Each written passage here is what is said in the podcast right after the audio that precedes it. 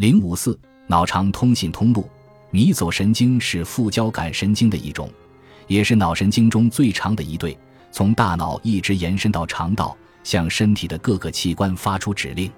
最近一些激动人心的研究表明，凝集素不仅能够经由血液来到大脑，还能够通过迷走神经从肠道进入大脑。这个结果令人瞠目结舌。五大脑连接心脏。肺和腹部器官的神经纤维数量只占大脑连接肠道的神经纤维数量的十九。